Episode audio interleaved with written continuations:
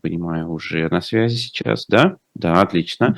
А, у нас уже с нами на связи Игорь Юшков, а, который как раз нам и расскажет, что это означает а, на практике. Игорь, здравствуйте, вы слышите нас? Здравствуйте, да, слышу вас. Здравствуйте, доброе Отлично. утро. Игорь, ну, что такое потолок в 60 долларов? Насколько это позволяет, во-первых, в общем, торговать нефтью в плюс? Нет, с одной стороны, это рентабельная цена, и фактически все российские проекты остаются в прибыли, но тут важно разделять, во-первых, доходы компании и доходы государства. А, у нас бюджет на следующий год сверстан, исходя из 70 долларов за баррель. То есть компании останутся в плюсе, но вот государство будет недополучать тех денег, которые оно запланировало в бюджет.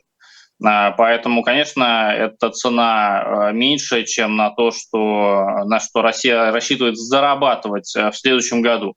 Ну вот. И здесь принципиальный тоже вопрос в том, что России нельзя соглашаться на подобные меры, и государство, видимо, будет стимулировать формально либо неформально нефтяные компании, чтобы они не снижали цены при продаже нефти до такого уровня, не привязывались к этому потолку. Потому что э, в, тех же документах Евросоюза там сказано о том, что потолок цены может пересматриваться буквально каждые две недели. И получается, если ты сейчас э, согласишься на 60 долларов, то завтра это будет 50, потом 40, потом 30 э, и так далее. Плюс, если успешно будет опробован механизм цены на нефтяной отрасли, то дальше это будет распространено на все остальные российские экспортные товары. Ну и остальные участники ОПЕК+, например, тоже на Россию э, активно смотрят, потому что они понимают, что если изначально задумывался потолок цены как антироссийская санкция, чтобы лишить Россию дохода, то сейчас, я думаю, что американцы просто пробуют на России этот инструмент для того, чтобы дальше а, использовать его, в принципе, как механизм формирования комфортной для стран-импортеров цены на мировом рынке. И та же самая Саудовская Аравия, я думаю, тоже сейчас довольно сильно напряглась, потому что если с Россией это произойдет, то дальше скажут, ну, знаете, у вас там с правами человека не очень хорошо, давайте мы вам тоже потолок цены сделаем, а не рыночное ценообразование а, и так далее. Игорь, а если говорить э, тогда о том, какие пути выхода а, есть, э, это значит, что за 60 долларов Россия в Европу продавать не будет.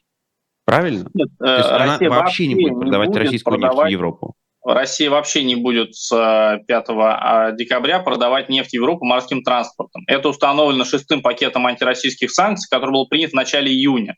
То есть это не взаимоисключающие санкции. Нет такого, что вот если по потолку цены уложился, вот тогда можно, а так нельзя. Нет, это так не работает. Россия в любом случае ни по каким ценам морским транспортом в Европу да, а, буквально вот, там, с понедельника поставлять не будет. Да, на трубу не распространяется ни потолок цены, не эмбарго. Ага. Поэтому по трубе, в общем-то, можно сколько угодно и дальше продолжать. Там единственное ограничение есть только на национальном уровне. То есть если сама государство, куда приходит труба, отказывается от этих поставок, например, Германия и Польша об этом заявляли, тогда действительно по трубе они могут не покупать. Но общеевропейских санкций в отношении трубопроводной нефти нет. Не потолка цены, не эмбарго. Поэтому дальше можно. Поэтому Польша, например, так смело предлагал 30 долларов за баррель, потому что она не покупает российскую нефть морским транспортом, и это вообще никак не касается. А, она и дальше может продолжать по трубе покупать. То есть это ее национальное решение будет, если она вдруг откажется от российских трубопроводных поставок. А какой объем по трубе идет? Насколько ну, он э, значим? Ну, по трубе, если все будет так, как вот заявляет Германия и Польша, что они откажутся, тогда получается, что у нас из трубопроводных покупателей останется только Венгрия, Чехия, Словакия и, вероятно, Сербия. А, там не такие большие объемы, то есть там, если мы переводим вот на международный где-то миллион а, там, баррелей на, в сутки, то, наверное, это меньше миллиона баррелей в сутки идет, где-то там, может быть, 500 тысяч тонн в сутки идет. То есть, конечно, это небольшие объемы, и а, опять же, если мы не считаем Германию и Польшу, то есть э, немцы, например, очень много потребляли российской нефти, а, там НПЗ принадлежали, часть НПЗ принадлежала Роснефти, сейчас они это все национализировали, но, тем не менее, Россия не ввела санкции, запрещающие поставлять туда нефть. Ну, вот, поэтому посмотрим, а, как все это будет. Есть вероятность просто, что сама Европа в принципе сократит переработку сырой нефти, потому что сейчас очень большие объемы, например, той нефти, которые из России шли в Европу, они в течение 2022 года ушли в Индию, например, в Индии они перерабатывают не только для себя российскую нефть, но и перерабатывают ее, дизельное топливо отправляют обратно в Европу. То есть Европа в какой-то степени начинает передавать переработку нефти на такой аутсорсинг. И благодаря тому, что Россия дает скидку, например, Индии на покупку нефти, то даже когда вот туда ты отвез нефть, а обратно отвез нефтепродукты, все равно для индийских компаний это остается выгодным. А, поэтому не факт, что Европа, в принципе, сохранит все свои перерабатывающие предприятия. Игорь, ну вот вы говорите, что э, российское правительство будет делать все, э, чтобы по такой цене не продавали. При этом российское правительство сделало все, чтобы э, там Китай и Индия покупали нефть со скидкой.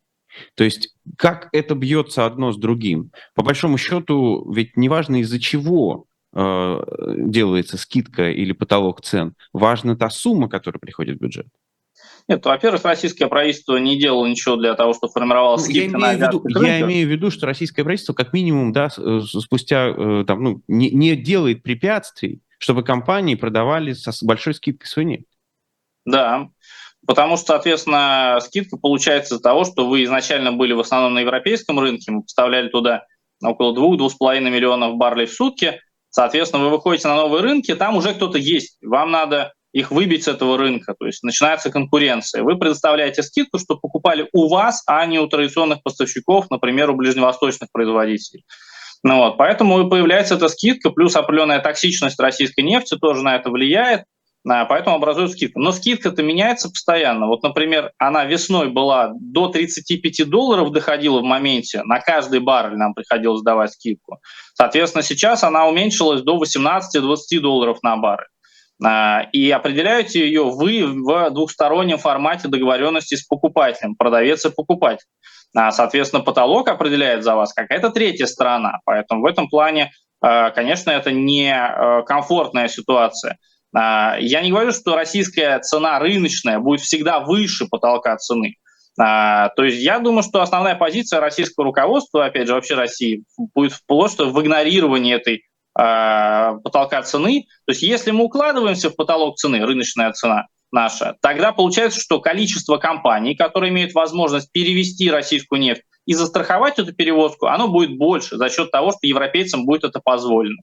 То есть покупать российскую нефть не запрещено никакими санкциями ни, э, по, ни по потолку цены небес. Вторичных санкций за покупку российской нефти выше потолка не будет. Американцы об этом открыто говорили и прописали. Это все касается только ограничений на перевозку и страхования этой перевозки.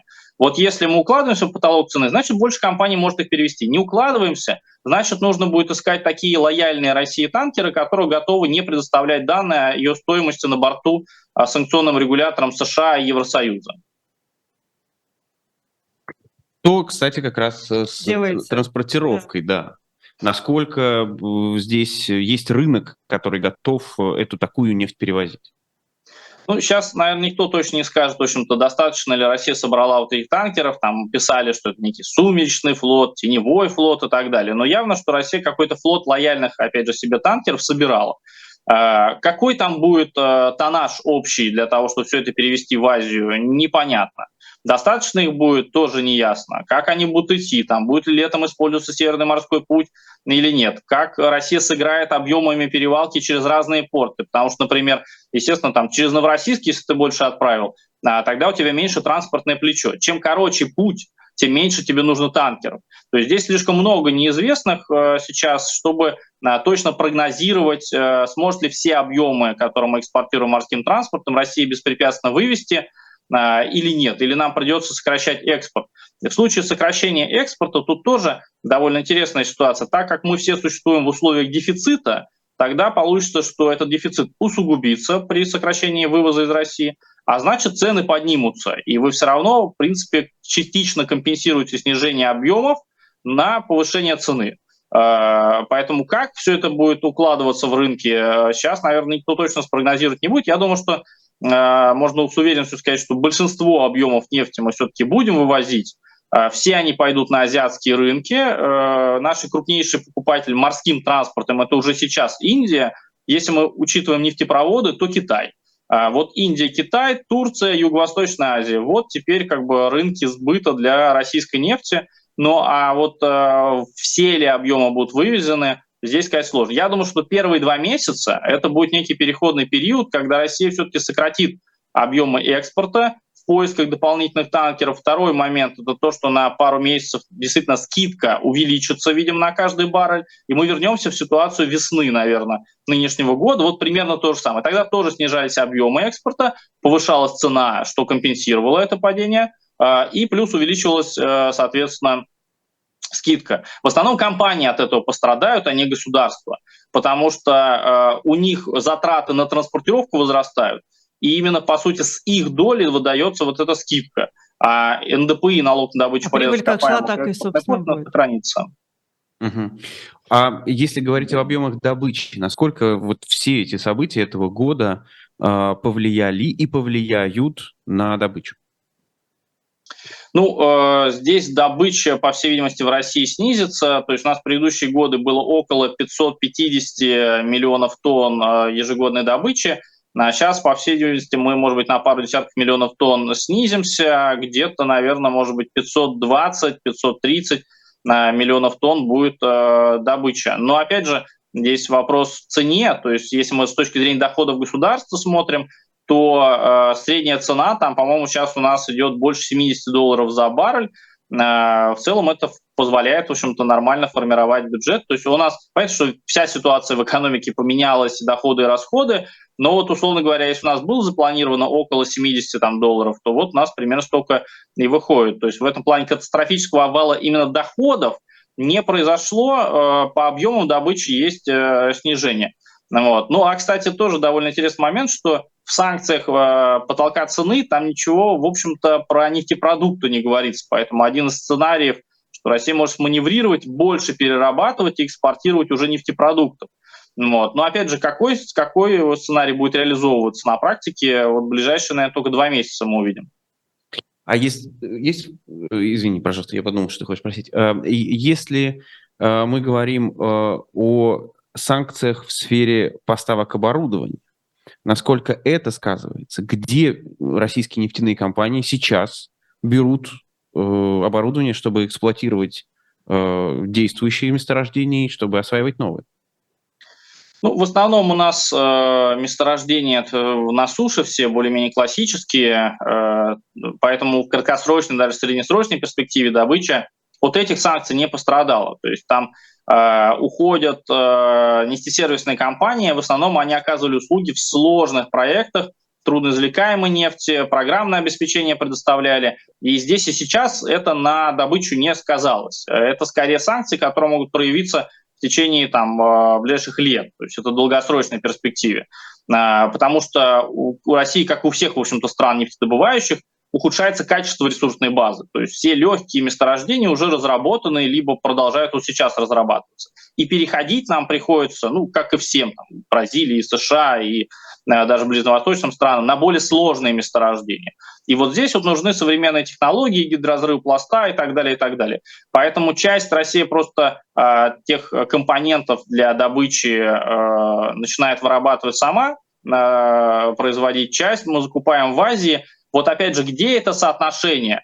Сейчас э, сказать сложно, э, баланс некий. Но опять же, вот здесь сейчас на добычу это не повлияло. Это скорее история в долгосрочную перспективу, что нужны современные технологии, э, по крайней мере, как минимум усложняется доступ по России к ним. Но у нас месторождений, например, шельфовых, в добыче не так много. То есть это буквально только сахалинские проекты. Гораздо большая проблема для России это, например, ограничение доступа к технологиям по сжижению газа. Вот то, что позволяет перевозить газ э, морским транспортом в танкер. Вот тут действительно у нас нет собственной технологии э, по строительству крупнотоннажных СПГ-заводов, и сразу же возникли проблемы, например, на проекте Arctic SPG-2. Туда американская компания Baker Hughes не отгрузила турбины газовые, вроде как компания говорит, что все, что касается именно сжижения газа, есть, только вот этих турбин нет. Ну, посмотрим, как они будут э, выкручиваться. По идее, они сказали, что даже сроки не переносят. Э, в первую очередь, в 2023 году должна быть введена в эксплуатацию. ну, посмотрим, если успеют, значит, решили эту проблему. Если нет, то, получается, будет отсрочка. Ну, а вот следующие все проекты буквально заморожены. То есть, когда мы сейчас сокращаем экспорт в Европу по трубе, газ, я имею в виду, то вот перенаправить на азиатские рынки их сложно в том числе, потому что мы не можем самостоятельно построить крупнотоннажные заводы по сжижению газа. Вот это уже чувствуется здесь сейчас. В нефтянке такого эффекта нет, нефтепереработка у нас под санкциями, то есть нельзя ничего для нефтепереработки. Но у нас до этого было несколько волн модернизации, и в среднем мы находимся на таком стабильном, нормальном европейском уровне по глубине переработки. А, и это тоже здесь и сейчас не сказывается. Э, вот следующие волны модернизации, там уже вопрос, как мы будем проводить. В основном все эти ограничения касаются скорее экономики проекта, а не то, что они будут или не будут реализованы. Но вот преимущественно это скорее приводит к удорожанию проекта, а не его отмене. Угу. А правильно ли я вас понимаю? Вот вы сказали, что закупаем в Азии оборудование. Мы закупаем западное оборудование в Азии или мы закупаем азиатское оборудование? Ну, по долям, э, как бы сколько идет неким параллельным импортом э, там, э, европейского условного оборудования или еще чего-то. Ну, я а просто к тому, что реально... в Азии есть такие технологии, которые позволяют это делать? Ну, или которые как? нам нужны, например, в нефтянке, они, в общем-то, есть. И, в общем-то, многие западные компании, они тоже часть по оборудованию просто производят в Азии под своим маркой. Ну, как и везде. Там, условно говоря, iPhone и Tesla. Там вот в Китае делают же. Ну, вот, э, примерно такая ситуация. Какие-то сложные э, технологии и оборудование, вот тот же самый завод по сжижению газа. Вот Китай просто, он страна-импортер жирного газа, э, поэтому у него собственные технологии по сжижению, то есть завод, который сжижает газ, а не принимает уже сжиженный, вот у него таких нет. Поэтому в этом плане мы, например, с ними сотрудничать не можем. В нефтянке какие-то там буровое оборудование и прочее – а, запчасти вполне Китай производит, поэтому с ним тоже идет довольно активное сотрудничество. Вот. Они тоже всего боятся, и в этом плане не, не шквалом там заливают российский рынок, но, тем не менее, диалог определенный есть. Э, но, опять же, из-за того, что здесь сейчас, в общем-то, где-то складские запасы есть, где-то мы что-то сами производим, не сказывается на добыче, сложно оценить, насколько все-таки китайское оборудование массово приходит в Россию.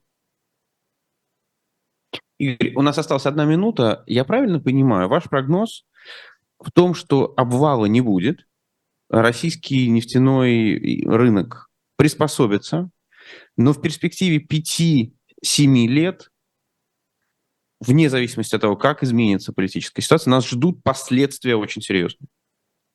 Ну, я думаю, что действительно обвала не произойдет, и я думаю, что если и будет, то некая мягкая посадка, то есть, условно говоря, мы снизимся там до 500 миллионов тонн добычи ежегодной, но я думаю, что и в течение пяти там, лет какого-то обвала не произойдет. То есть нам во многом везет, что мы существуем в условиях дефицита. И это позволяет даже при снижении объемов э, государству зарабатывать а, ну, в принципе, такие же деньги, как и раньше. Поэтому вот во многом а, нас спасает такая благоприятная общеэкономическая ситуация на мировых энергетических рынках. Спасибо большое. А, Игорь Юшков был с нами на связи. Мы говорили о том, что произойдет в ближайшие дни после того, как начнут действовать разные санкционные меры против российской нефти. Ну, а у нас закончилось время сегодняшнего эфира. Представляешь, так быстро.